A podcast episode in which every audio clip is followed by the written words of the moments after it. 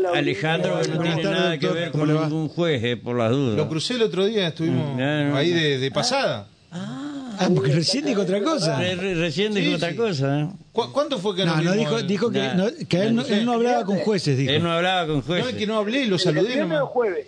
El viernes o el jueves. El no. jueves me parece, el jueves, el jueves. Eh, El jueves, el jueves, no el jueves. sirve ninguno de los dos. No es delito, ¿eh? ¿Eh? No, no, Eh, no, no, por la duda. Pero no hablamos. Sí, sí. nos Bueno, saludamos. Eh, eh, contanos un poquito el, este tema mm, Del fallo de casatorio de esta causa, el caso Servín.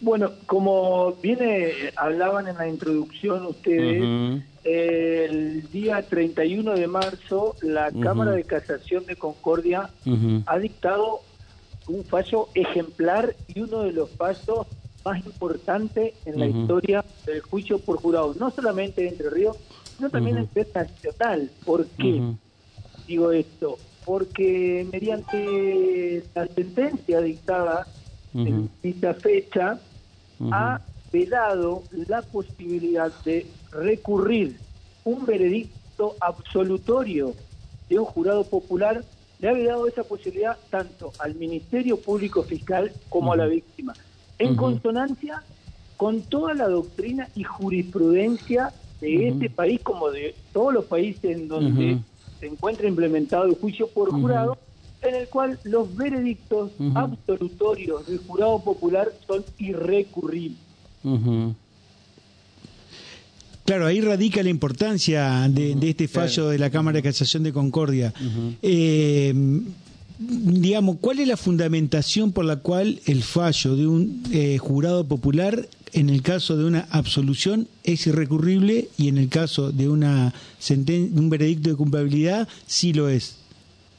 A ver, hay un par de cuestiones a tener en cuenta. Primera cuestión, el jurado es el soberano, representa, digamos, el, el poder, el- la legitimidad, que esto lo hemos hablado en otras ocasiones, la legitimidad y solidez que tiene el veredicto de un jurado, no la tiene ni la mejor sentencia del mejor juez eh, técnico que pueda haber. En segundo lugar, en segundo lugar, eh, la normativa tanto constitucional, convencional y legal expresa eh, tajantemente, categóricamente, que el Ministerio Público Fiscal y la víctima no pueden recurrir Un veredicto absolutorio, justamente por esta razón, porque el soberano Ajá. el que se ha accedido Está bien. Y en el caso de la defensa, eh, ¿puede recurrir y si puede, en qué casos?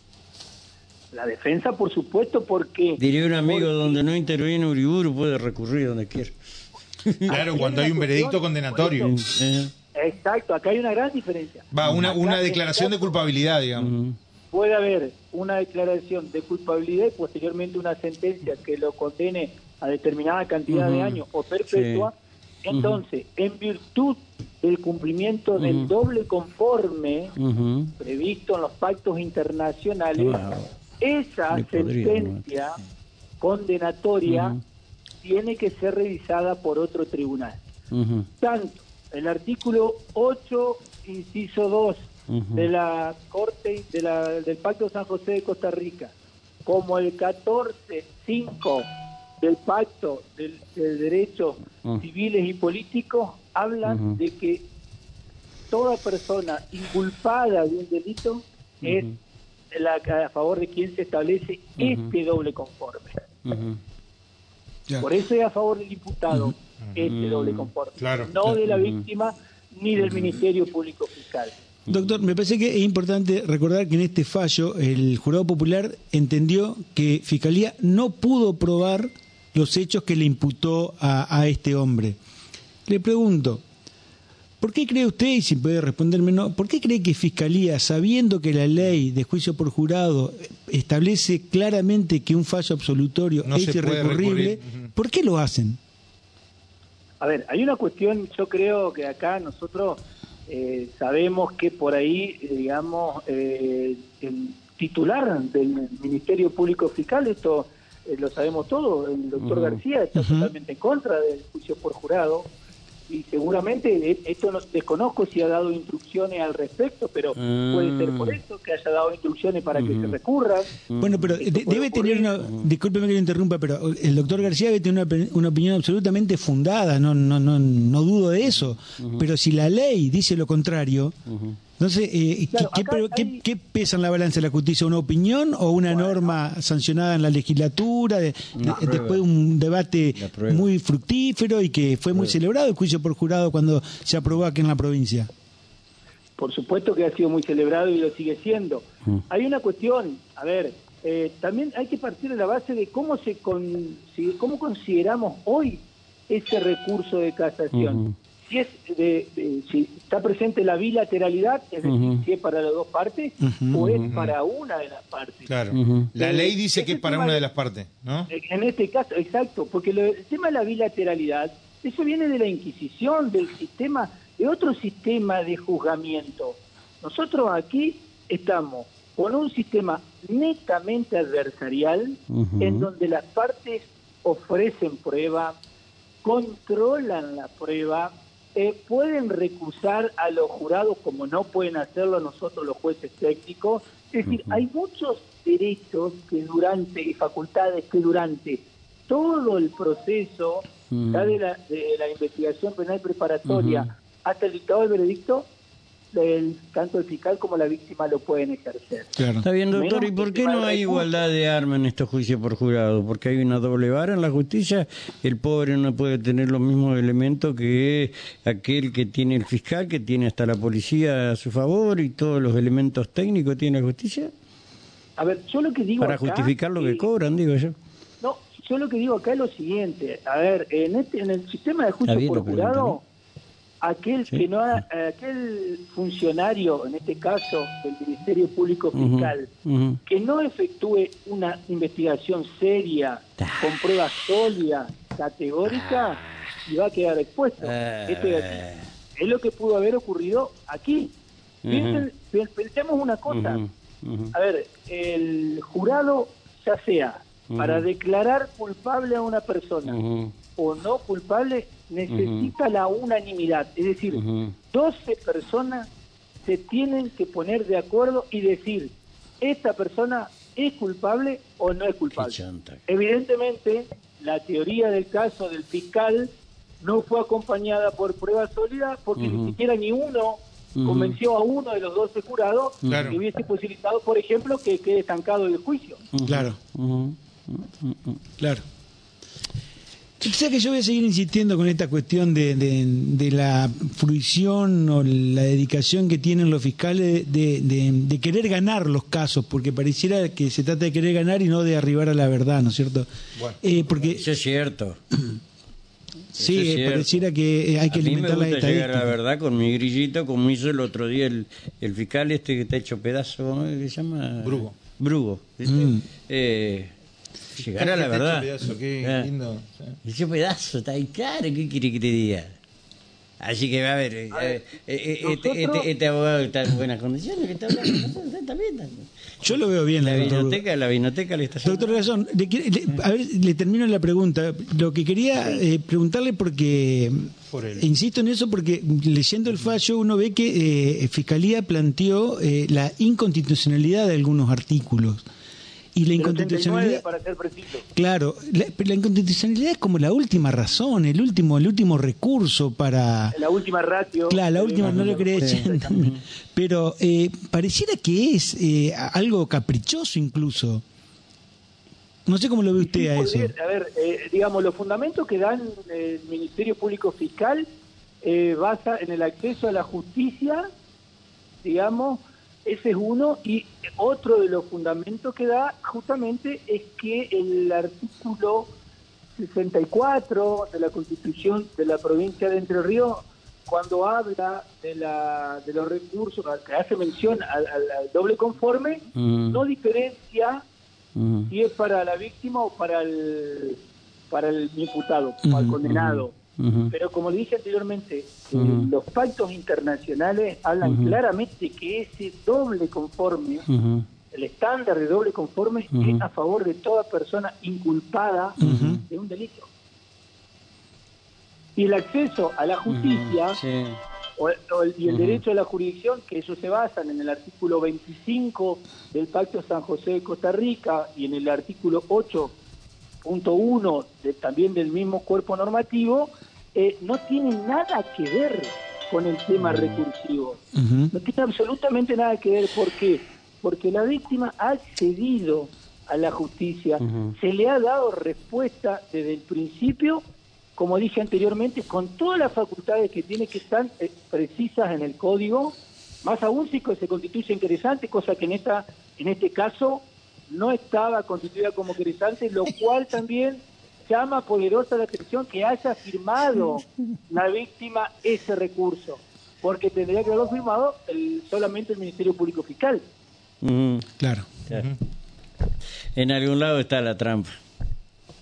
Que vos han hecho para tirar abajo el, el juicio por jurado. Que yo, la verdad, después No, lo de que esto, dice el doctor me es verdad, gustaría ahí- que en todos los casos se aplique el, el- el juicio por jurado.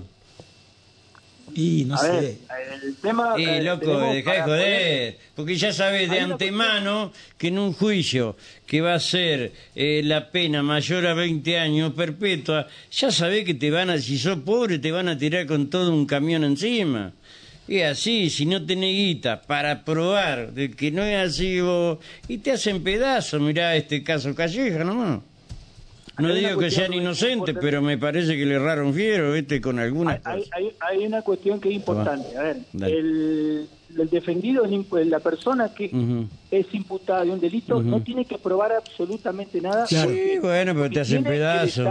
En el caso de muerte de alguien, tenés que poner un perito de parte, porque obviamente el perito de la procuración y la policía misma son parte, porque si no le hacen chacha por la cola.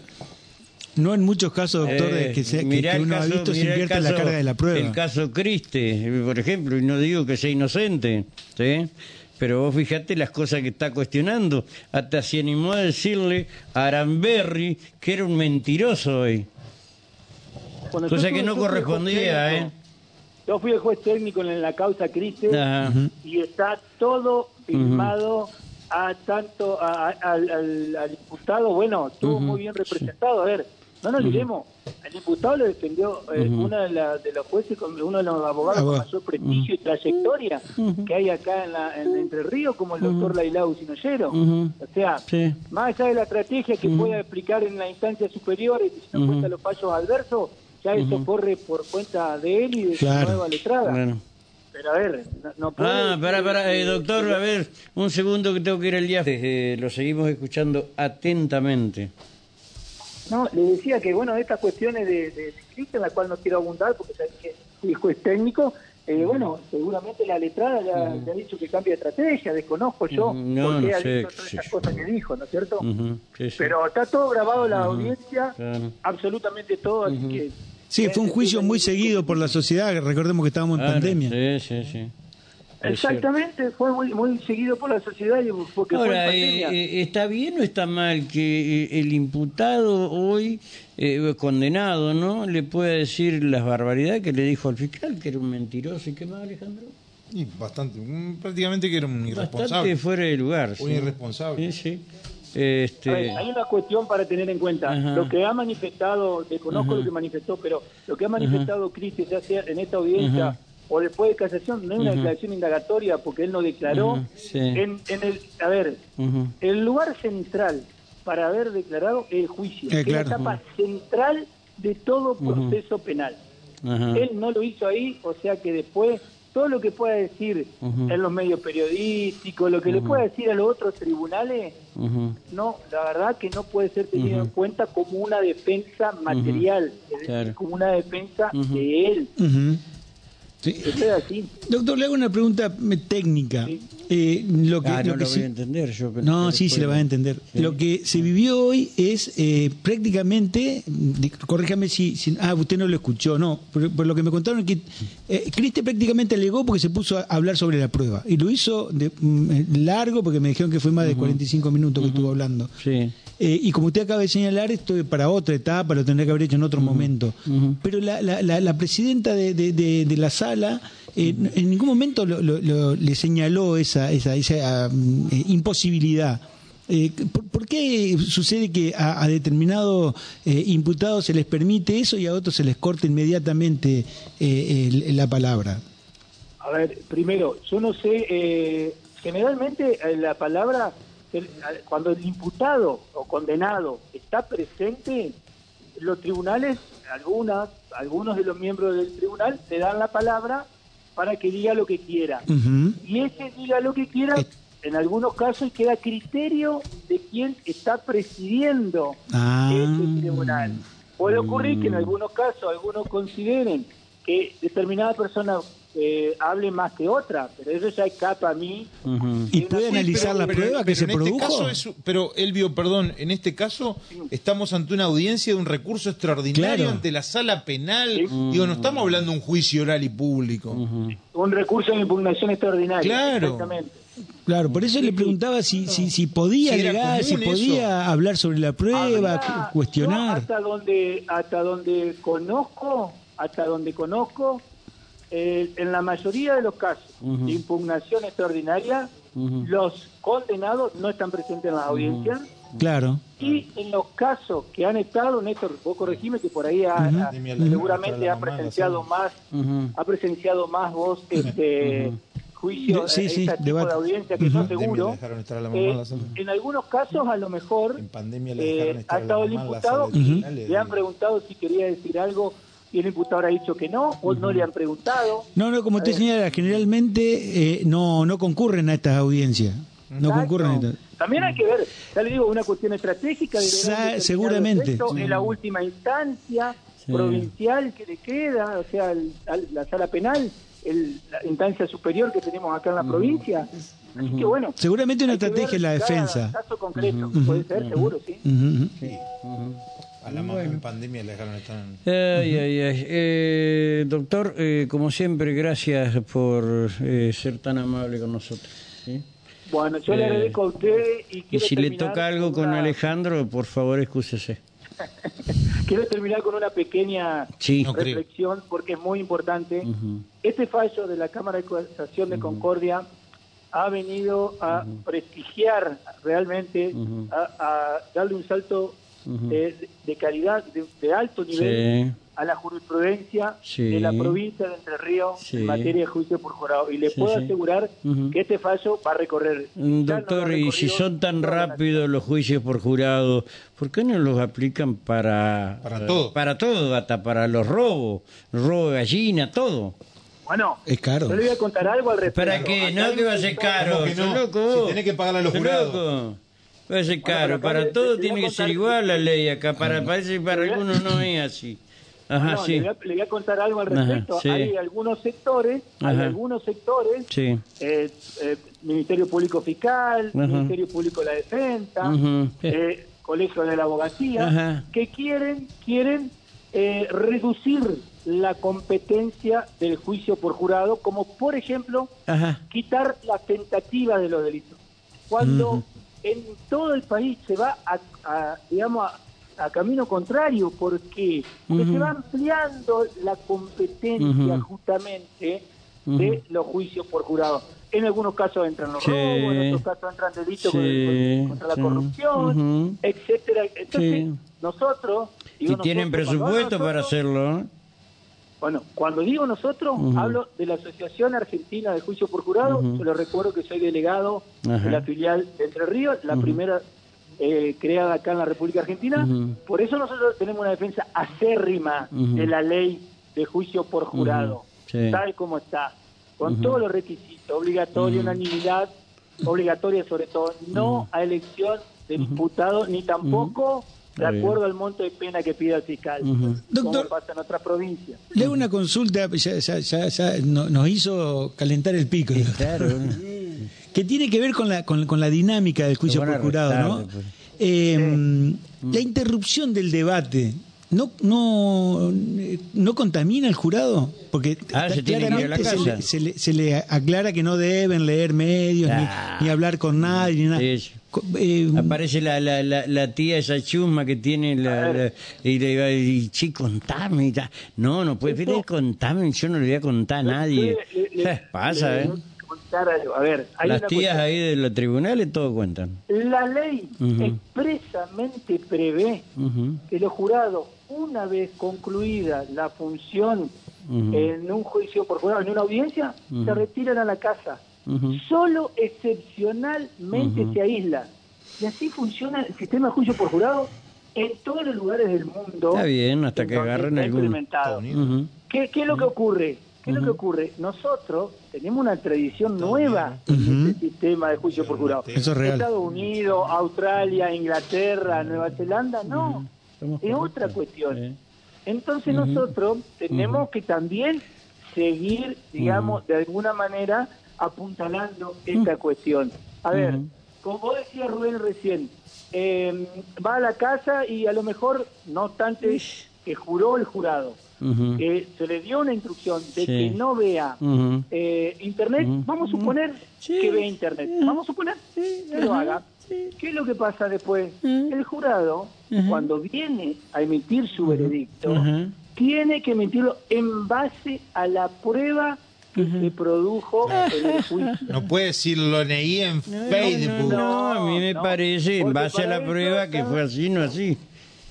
No, en base a la prueba que se produjo en el juicio. Pero ¿sabe qué pasa, doctor? técnico. Va a pasar algo, no sé cuándo, pero no ha de faltar mucho, que eh, puede llegar a involucrar eh, esto a alguien importante dentro de la justicia, eh, amigo de o algún otro personaje, y vas a ver cómo se van a filtrar las cosas.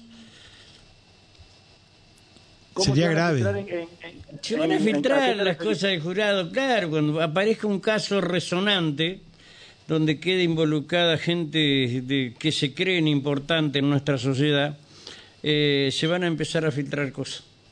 Ojalá que no ahí, suceda. ver, Ojalá no, que la boca Ahí- se me haga a un lado. La persona quien intervenga Ajá, como juez sí, técnico ver, tiene herramientas para que eso no suceda. Ah, sí. Está en el juez técnico aplicar esa herramienta o no. Diga, che, fulano de tal, tú hablando con tal, ¿de dónde? ¿De dónde? Y acá, y acá está la foto. Ah, qué quilombo se va a armar.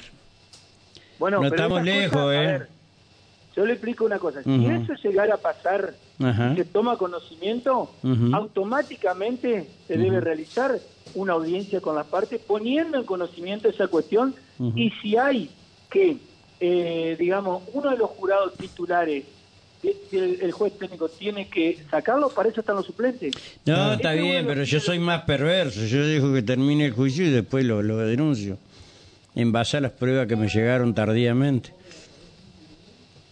Bueno, se supone que acá hay una Lo cuestión. que pasa que Rubén, Mm, Netflix. Sí, no, eh, eh, Rubén va con, digamos, la- Pero Sí. vamos a ver, se supone, que, Mm. te reitero, la parte... Rubén vio la película Jurado en fuga. sí. Tribunal en fuga, sí, bueno. Claro. eso, Sí. nada que ¿Te ver. de fuga? No, está Eh, bien. mucha- está no hay problema. Pero hay, acá se supone que las partes, digamos, saben muy bien qué estrategia van, van- tienen y cuál es la teoría del caso que van a manejar y van a exponer ante un jurado. Mm, ¿sí? Aclaro una cosa y lo repito siempre. sí. No hay que subestimar No, a la gente. a nadie. No Por eso nosotros acá no subestimamos a nadie. ¿sí? Comete, se comete Eh, un gran error. Exactamente.